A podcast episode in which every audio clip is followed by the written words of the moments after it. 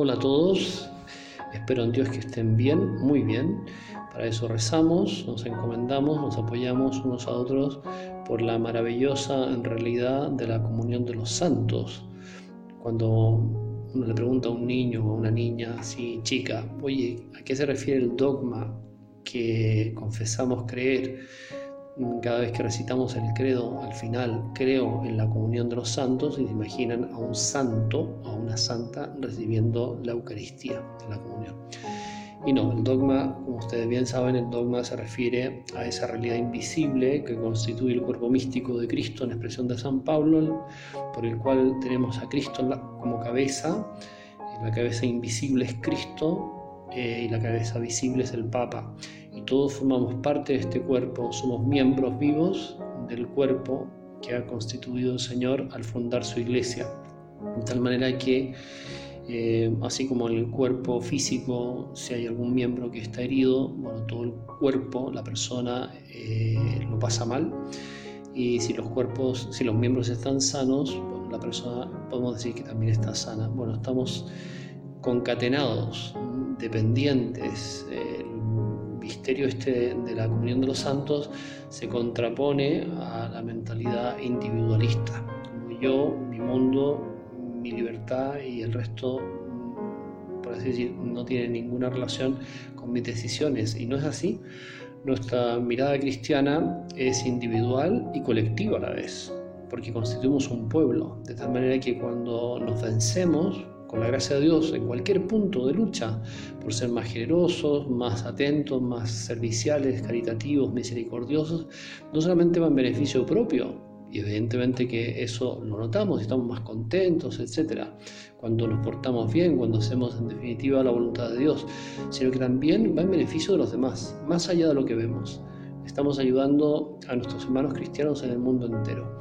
Este sentido de responsabilidad eh, nos estimula a, ser fieles a nuestra vocación cristiana. Eh, queda expresada esta verdad cuando Jesús mismo en la última cena dice, por ellos me santifico, por ellos me entrego, pensando en ellos abro mis brazos en la cruz. Pero que también nosotros, ojalá, eh, cada vez más identificados con Cristo, nos identifiquemos con el Señor eh, a través de este pensar en los demás, pensar en los demás. Bueno, entonces, volviendo a lo que estamos, el, comentario al himno eucarístico, Adoro te devote, segunda estrofa. Se la leo primero en latín y después pasamos rapidito al castellano. Visus tactus gustus indefalitur, sed audito solo tuto creditur. Credo quid quid dixit Dei filius, Niloc verbo veritatis verius. Lo leo en latín porque es el idioma original en que fue escrito y porque además evidentemente que tiene una belleza propia, la consonancia de, los versos, etc.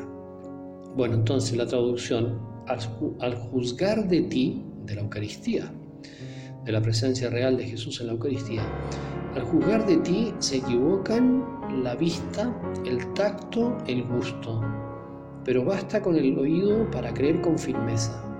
Creo todo lo que ha dicho el Hijo de Dios. Nada es más verdadero que esta palabra de verdad. Como explicábamos en algún audio anterior, estas estrofas, como todo el himno, tienen una primera parte dogmática, una verdad de fe, una consideración, podríamos decir, eh, de tipo racional teológica, y luego una petición a Dios nuestro Señor. Eh, en este caso es el, autor nos hace ver cómo la vista, el tacto y el gusto al juzgar de la Eucaristía se equivocan. ¿Por qué? Porque vemos lo que vemos. Y una vez que el sacerdote ha consagrado el pan dentro de la misa, no vemos, ni tocamos, ni gustamos nada, absolutamente nada distinto de lo anterior. O sea, me acuerdo que supe alguna vez, parece que en Estados Unidos, todo, todo, una, todo un estudio de laboratorio muy sofisticado para ver la diferencia entre una hostia sin consagrar y una hostia consagrada, no sé cómo se la consiguieron, y comprobaron eh, estos científicos de que era absolutamente idéntica, no había ninguna diferencia. Bueno, ¿por qué?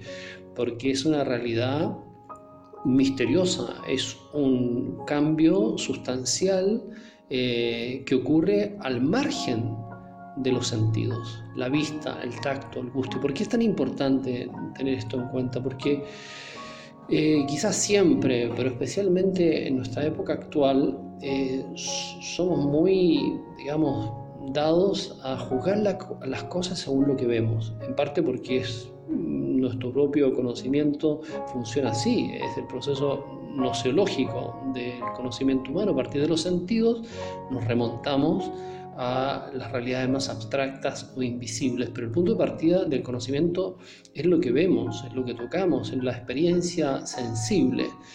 Bueno, entonces, eh, en este caso, los sentidos se engañan. Los sentidos se engañan en qué sentido? Ven lo que ven, pero es que la realidad es invisible a la vista, es solo visible a los ojos de la fe. La realidad de la Eucaristía es inalcanzable para el tacto, es solo tangible para un alma sensible al amor de Cristo y a la verdad de Jesucristo y a la confianza que nos merece el Señor. Y así, la vista, el tacto, el gusto.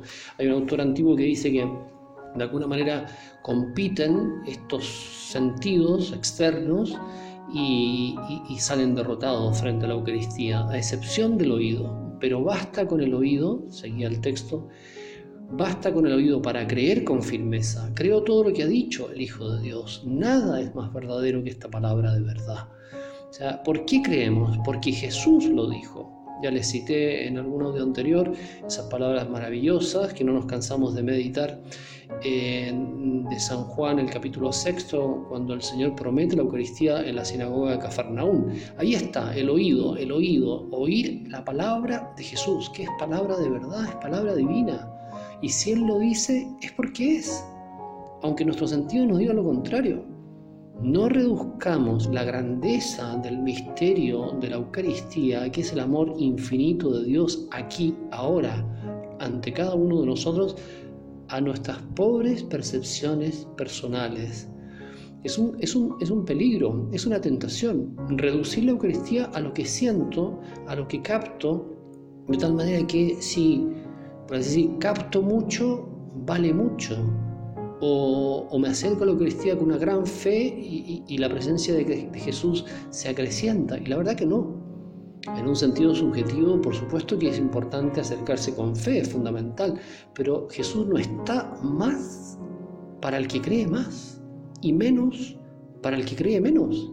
Es el mismo Cristo que recibe un santo, un santo, un hombre, una mujer lleno de fe en la presencia real de la Eucaristía. Es el mismo Cristo del que viene detrás que puede ser un pecador incluso un no creyente, una persona no bautizada. O sea, eh, eh, la, presencia de Jesús no es relativa a nosotros, sino que es absoluta. Somos nosotros los que nos tenemos que abrir al misterio. Se fijan, en vez de reducir el misterio de la grandeza de Jesús a la prueba percepción, no siento nada, me aburre, eh, no, etcétera, y por qué no hacemos las misas más entretenidas, eso lo he escuchado yo por ahí varias veces. No, lo que hay que hacer es abrirnos cada uno a la grandeza del misterio y cómo, cómo nos engrandecemos, cómo nos abrimos a esta maravilla del Señor con el oído. El oído, escuchar la palabra de Jesús y así poder luego decir, Señor, creo en tu palabra porque diste la vida por la verdad. Y luego viene la resurrección. La palabra de Cristo viva eh, se adentra en nosotros y llega hasta lo más profundo del corazón para poder decir, creo todo lo que ha dicho el Hijo de Dios y nada más verdadero que esta palabra de verdad. Bueno, entonces la Iglesia ha confesado que la presencia de Jesús en la Eucaristía es una presencia real, no virtual. Virtual es lo que, en fin, ocurre a través de los medios actuales y tenemos tanta experiencia de todas estas cuestiones por Zoom. Bueno, la Eucaristía no es Jesús por Zoom. La Eucaristía es Jesús mismo, el mismo que estuvo durante los nueve meses en las entrañas de la Purísima Virgen María, ese mismo Cristo que predicó, el mismo Cristo que hizo milagros, que caminó sobre las aguas y que resucitó muertos, el mismo que entregó su vida en el Calvario y resucitó, el mismo Cristo que contempla los ángeles y los santos en el cielo, el mismo Cristo es el que recibimos en la Eucaristía, todo el cielo encerrado en nuestro propio pecho cada vez que comulgamos. Claro, es algo tan grande, tan inmenso, que hay que bajar la cabeza y decir, Señor, creo, pero ayuda mi credibilidad. Creo, pero ayúdame a creer más. Dame la fuerza de creer absolutamente en tu palabra y así comenzar a vivir de ti. Porque la Eucaristía precisamente no solamente por decir algo que se ha de creer, sino que es un misterio por el cual hemos de vivir.